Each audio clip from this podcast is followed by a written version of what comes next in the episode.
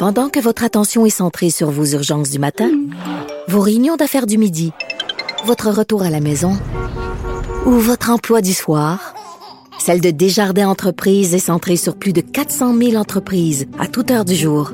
Grâce à notre connaissance des secteurs d'activité et à notre accompagnement spécialisé, nous aidons les entrepreneurs à relever chaque défi pour qu'ils puissent rester centrés sur ce qui compte, le développement de leur entreprise. Radio. Le, le commentaire de Emmanuel Latraverse. Des analyses politiques pas comme les autres. Emmanuel, j'avais Steve E. Fortin et il me disait il faut pas que euh, François Legault touche au, con- au concept de racisme systémique. Il faut pas qu'il se mette le bras dans le tordeur.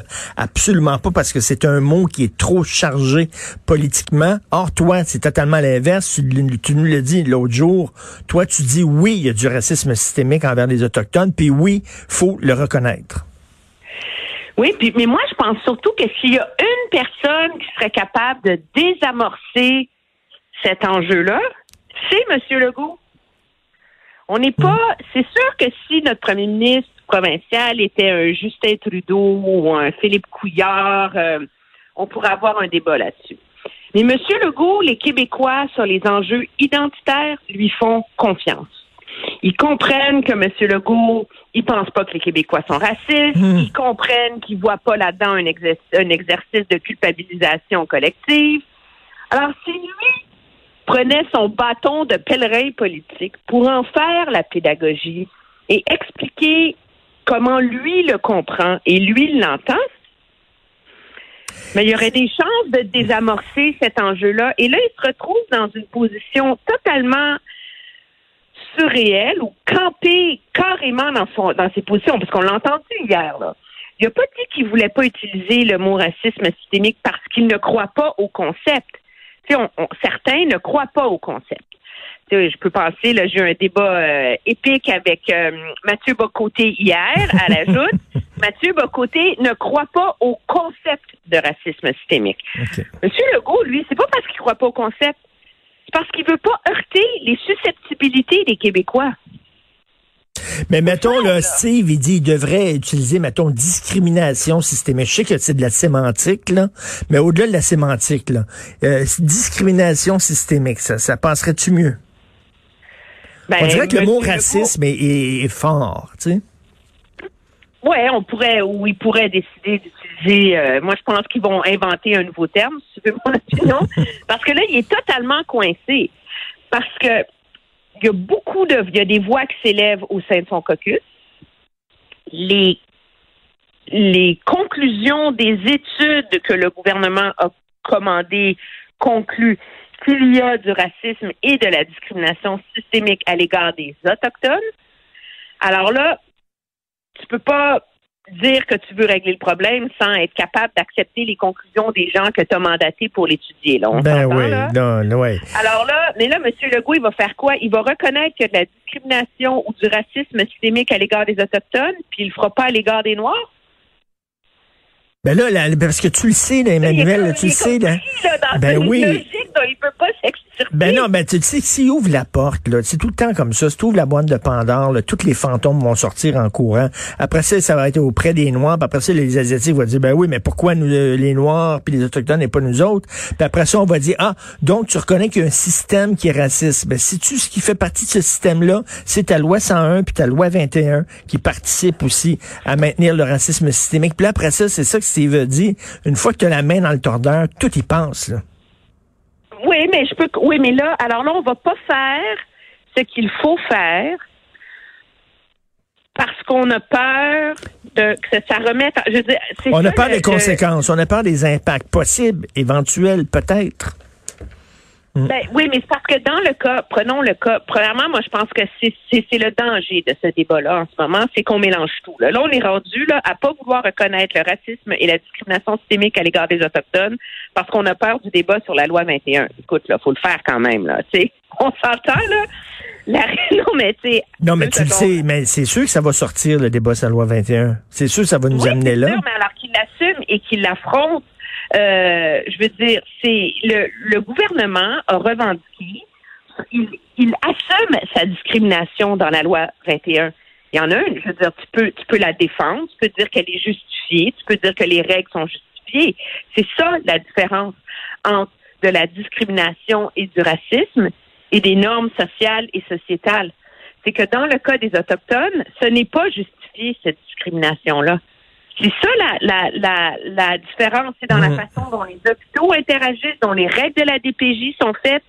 C'est dans la façon. Alors, à partir du moment où tu as des règles et des normes dans le fonctionnement de tes institutions qui ne tiennent pas compte d'une réalité, tu œuvres une discrimination à l'égard de certaines communautés. Et, et- et les gens qui diraient, oui, mais là, le Québec est prisonnier d'une loi sur les Indiens qui est une loi fédérale qui est imposée par en haut.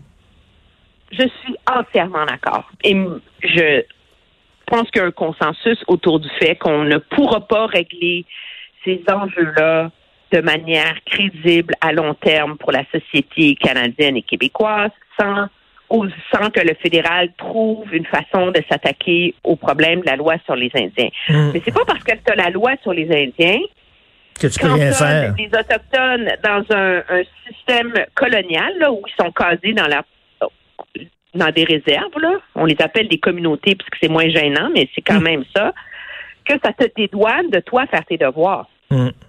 Que ça te dédouane de toi revoir le curriculum de comment on enseigne l'histoire canadienne, l'histoire québécoise, notre rapport au peuple autochtone dans les écoles, que ça te dédouane qu'il y ait des cours, des formations sur la réalité de ces communautés-là dans les écoles de médecine, dans toutes les écoles de, de droit, de médecine, de toutes ces choses-là, que ça te dédouane d'intégrer des stages pour que les gens qui interviennent dans les... Alors, toutes, toutes Mais- ces choses-là, c'est pas une excuse. Tu as raison, tu as raison, mais Emmanuel, on pourrait dire aussi, OK, vous voulez en parler? OK, on va en parler. Est-ce qu'on peut parler des chefs euh, de des chefs des conseils de bande qui se mettent l'argent dans les poches plutôt que de mettre sur le terrain puis euh, régler les problèmes euh, de violence conjugale, euh, de- d'intoxication? Est-ce qu'on peut se poser la question des chefs qui sont très, très bien payés? Est-ce que, tu sais, OK, on va le mettre sur la table, mais on va parler aussi des problèmes au sein des communautés autochtones. Absolument. Puis il y a beaucoup, beaucoup de leaders autochtones qui veulent qu'on parle de, de ces enjeux-là. Je te donne un exemple. On parle beaucoup des Atikamekw en ce moment. Quel est le premier leader autochtone au Canada à avoir reconnu qu'il y avait des problèmes de pédophilie et d'inceste dans sa communauté? Le leader des Atikamekw, c'est ça? Le Constant Awashish, le grand chef de la nation Atikamekw. Hmm. Alors, c'est pas comme si il y a des problèmes de gouvernance, mais c'est comme si on s'accrochait à tous les écueils qui sont complexes pour pas trouver une façon de les régler ces problèmes-là. Puis la réalité, c'est que ce grand chef-là, qui a beaucoup de courage parce que ça a énormément dérangé quand il l'a fait dans un reportage d'enquête euh, sur ces problèmes-là, sur les réserves, euh, c'est parce qu'il a osé en parler que finalement cette discussion-là, les rapports, les ressources pour s'attaquer à ça progressent dans sa réserve. Alors, il faut trouver des façons de prendre les meilleurs leaders de ces communautés-là et d'engager des dialogues avec eux, de leur donner les moyens de faire avancer leurs enjeux. Mais ça, ce sont des Mais, je pense qu'on on- on comprend que on, on peut plus avoir des ministres et des gouvernements où on case comme ministre des Autochtones un ministre faible, mais qui n'est pas totalement engagé dans cet enjeu-là, qui le comprend pas complètement, puis qu'on change aux deux ans et demi. T'as raison, t'as raison. Et mais Emmanuel, faut pas être naïf non plus, puis t'es pas naïf. Tu sais qu'il y, a- il y a une gang de crinqués, d'antiracistes crinqués, qui eux autres, ils ont un agenda à mousser. Euh, c'est euh, s'en prendre aux nationalistes québécois, s'en prendre au Québec, pas- faire passer le Québec pour une gang de racistes et tout ça. Il y a ça aussi. Il faut pas être naïf non plus là.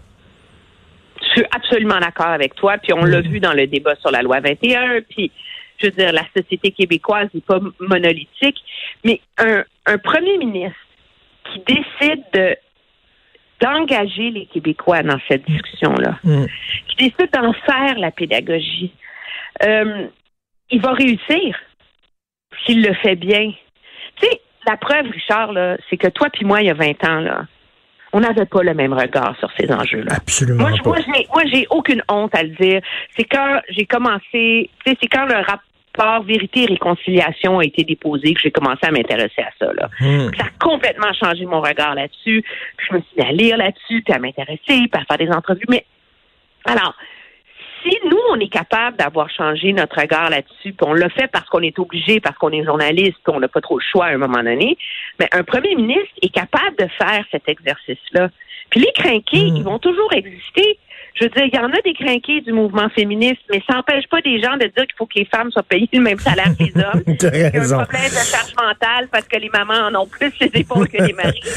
Non, non, tu as raison. Il faut, il faut saisir l'occasion qui se présente. Là, de, je pense qu'il y a un besoin de parler de ça, mais parlons-en. Parlons-en ouvertement, là. Mais comme tu dis, commençons par avoir un ministre ou une ministre qui est crédible. Absolument. Moi, je pense que ça, c'est essentiel. C'est la base. Puis c'est c'est ça prend. Euh, il faut plus que ce soit un enjeu électoral. Il faut que ça soit un enjeu social, sociétal, dans lequel les gouvernements sont investis dans leur ensemble et où euh, c'est plus victime des aléas du moment. Il faut pas que dans six mois, on n'y pense plus parce qu'on va avoir oublié Joyce Echaquan. C'est- Et c'est et c'est ça, moi, je pense, le grand, grand défi. Puis, ceci étant dit, faut pas se faire d'illusions non plus. C'est pas des enjeux qui vont se régler en un an. Non. Et c'est parce que là, ça si, va si, si on... une ou deux générations y arriver. Mais Et il faut s'y attaquer de manière, je veux pas avoir la fleur bleue, mais avec ouverture et générosité. Non, mais, mais là, on a l'air d'une gang qui veut, qui veut rien savoir, qui veut éviter d'en parler, qui veut éviter le problème, qui veut passer à patate chaude à d'autres. C'est, là, c'est, c'est pas mieux pour l'image du Québec de faire ça, là. Pas très Mais bon, c'est là. pas mieux. Puis moi, là où je suis, tu sais, moi, je remets absolument pas en question la bonne foi du premier ministre Legault là-dedans. OK? Euh, je suis vraiment pas dans cette logique-là, même si sur l'usage du mot systémique, je suis pas d'accord, mais je l'ai regardé hier où il a passé la moitié du point de, presse à cantonner, non, j'aurais pas une garde mot, moi je veux de l'action. Tu sais, c'était très euh, parce qu'il était sur la défensive. Puis je me disais, c'est tellement de minutes et de moments perdus que lui, pourrait saisir pour vendre ce projet-là aux Québécois. Hum. Et comme Et tu dis, s'il y a quelqu'un qui peut le vendre, c'est bien lui, là. Parce Ben, qu'on je lui fait confiance, là. Ben Euh. oui, il est le premier ministre le mieux placé depuis des décennies pour le faire. Tu as raison. Non, euh, écoute, euh, des propos très éclairants, Emmanuel. Et cet après-midi, quand je vais être devant mon ordinateur, je veux aller voir ta prise de bec avec Mathieu Boccoté à la joute. Je, je veux. As-tu- Ça, des blagues comme ça, c'est tellement Est-ce que, tu as pu, est-ce que, Emmanuel, est-ce que tu as pu placer un mot? Oui, parce qu'on a, on a, on a appris à débattre ensemble dans le respect et l'affection intellectuelle. Et donc, c'est ça qui fait qu'il y a un échange d'idées intéressant dans ces débats-là. On a eu beaucoup de plaisir. Ah non, j'ai très, très hâte de voir ça. Merci. Bonne journée, Emmanuel. Au revoir.